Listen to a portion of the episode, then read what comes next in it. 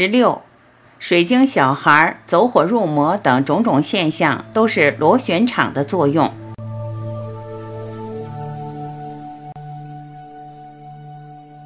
谈到心流，谈到下一代的未来，自然会让我谈到我们的全部潜能。我在全部生命系列不断提醒，我们的全部潜能无所不在，无所不知，是我们的本性，倒不需要去找。而且也不可能找到，最多我们只是好像把它盖住，好像可以把它忽略一阵子。假如读到这里，你还是认为有个东西可以找，我最多也只能说，不去把它盖住，是唯一可以找到的机制或方法。然而，更正确的说法应该是让它自己浮出来，这汇总了全部法门的表达。透过练习，假如没有一个完整的基础，反而会越走越远，会认为它是透过努力才能得到的。但是，就连这么讲，你也会发现这是不一致的表达。即使我们再怎么迷路，从真实来说也迷不了，因为它从来没有离开，没有更近，也没有更远过。再讲透明一点，你就是它，中间没有路好迷的。任何可以描述出来的路，反而最多是带来一种不需要的距离，不存在的区隔。我在这里想用两个简单的实例表达这些变化本来是很自然的现象。你可能听过电缆小孩和水晶小孩。首先，这几十年的小孩和未来的小孩体质已经不同。地球频率的改变，透过这本书，我们称为螺旋场的加速。在人间产生的不见得是好变化，更多是环境、社会、政治、民族的对立一再高升。这些孩子生在此刻，自然活出前面谈到的多功能的五官。我亲眼看过不知多少孩子有所谓的神通或天眼。这种说法最多只是在表达有某一个方面的灵感，而这些灵感不是透过五官所带来的。所以，我们也会说是超感官知觉。仔细想，无论是神通、天眼或 ESP，也就是突然跳出五官的界限，而随时可以领悟或体会五官以外的频率范围。以眼根为例，我们肉眼所见的黑白颜色，甚或光谱，在物理上有一个相当明确的界定。然而，透过天眼，虽然一样还是眼根的看。观想也是在看，在脑海里面看，却能够体会到肉眼所看不见的范围。一个人会觉得很怪，因为从现代人所谓的科学，最多只能试着验证这些现象，但无法解释。再加上这些孩子多半内向，有些是自闭或过动，我们自然会排斥。从我个人的角度来看，即使是目前这方面最友善的科学研究。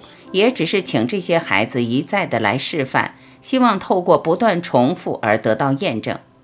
然而，这完全是一个初期的研究角度，是站在一个质疑的立场，才需要一再重复本来最自然、最明显的现象，好像完全不承认这些现象是我们每个人都有的。更可惜的是，我们每个人都透过洗脑把它盖住，认为不可能、不理性，甚至还要先把它当作幻觉。用这种角度来审查这些超越五官的现象，表面看起来客观，倒是没有想过，我们整个人生其实就是个大妄想。这些现象比起人生其他种种的幻觉，并没有更为虚幻。我常常开玩笑。我们自己就像一个精神病院的患者，看着其他的患者，非要认为别的患者比自己更疯狂或更不疯狂。换另一个方式来表达，也就好像我们在头脑投射的一个封闭系统里，想得出证据来证明这些从五官跳出来、超越这个封闭系统的现象是存在的。这种探讨的方式本身就充满矛盾。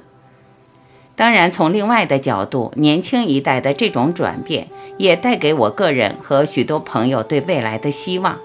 因为这些孩子比较敏感，知道样样都不那么坚固，他的人生观自然会选择和谐共生存，而不会重复战乱、虐待、争斗等等人类历史过去的残忍。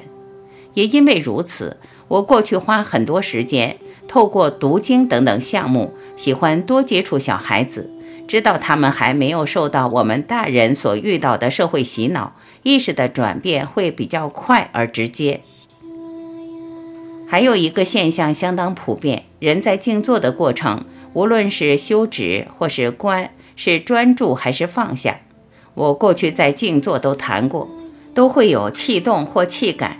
有些人身体会突然开始动，也许是局部的抖动、摆动、前后摇或旋转；有些人是有气感、有意象，会看到、听到或闻到东西，口腔冒出甘露，种种现象。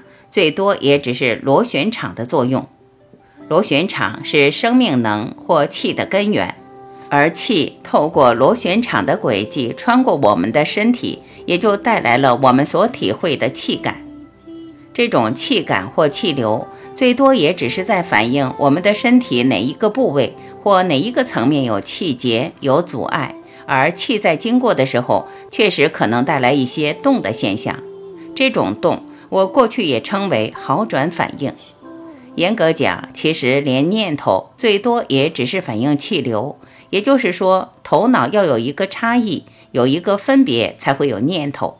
而一个人脑的气脉通了，也自然就没有念头。可以说，假如没有这个气场，其实没有人间的生命，更不要说没有念头，没有这个身体的观念，也没有小我的观念。一体本来什么都没有，也可以说它延伸出来的螺旋场是无限大，是无限快，是这个场慢下来，我们才有一个体，有物质。有了物质，比如身体，还不需要到堵塞或阻碍的地步，本身就已经是慢下来的螺旋场。所以，我们也不需要去分析是哪个部位在动，在打通。这些变化最多只是代表一种不均衡。也许是上下、内外、左右或不同层面、不同体、不同场的不均衡，去分析本身也没有什么意义。随着时间也会改变，都是一时的现象。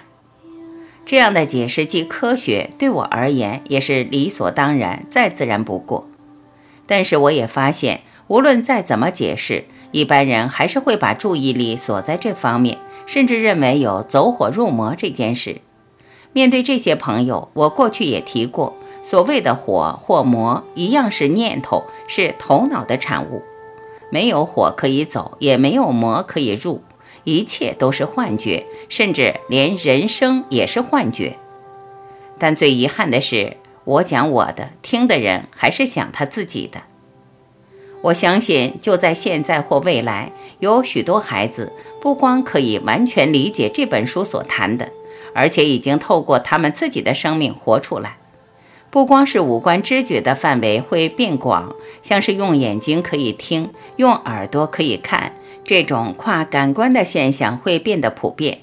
对这些孩子而言，跨越左右脑理性和感性的分别，体会到无思无想的平安，从心流带出最高的创意，身体不费力的处于谐振的状态，随时身心合一。体会到脉轮的转变和扩大也是很自然的事。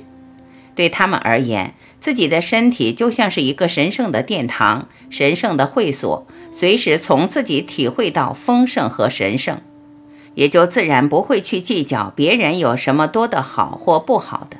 这些孩子其实已经从自己的生命推翻了人类竞争至上的价值观，甚至自然放下所有的价值观念。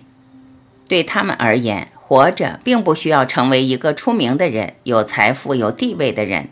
活这一生，最多也只是让心流带动着自己，依着各自的兴趣和特质，不管在哪一个角落，都可以发挥他的潜能，而能一生快乐。他们也自然明白，人间没有什么知识需要去重视，或还有哪些观念有什么绝对的重要性。一般人认为灵性和物质是两个世界。对他们而言，并没有这样的分别。跟这些孩子谈善意的行为是多余的，他本身就是善意，只可能做善意的事。从很多角度来看，全部生命系列，包括这本书，都是为了这样的一代而写。希望可以留下一个指南针，让他们做一个参考与对照。毕竟，他们成长过程所经历的这些变化，完全可能被成年人贴上异常的标签，而被彻底忽视。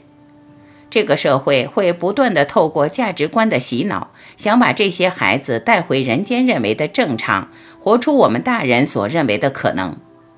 其实我们不知道，这些孩子，包括一般被诊断为自闭症的孩子，都含着某一方面的天才，只是我们不能理解，非要把他们当作异常不可。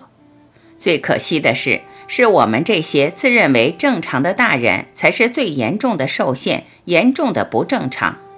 不仅自己从生到死都被洗脑，还希望把小孩子也完全洗脑。希望他们和我们一样，把受限的不正常当做全部的可能。有一天到了以未来的小孩为主的时代，他们不再那么执迷知识，而进入这本书所谈的智慧，人类才可能有大规模的醒觉。这本书所谈的种种超常现象，也就变成全新的正常。我用英文会这么说。接下来，活出全部的潜能，也就成为我们新的常态，人类的整体也就随之转变。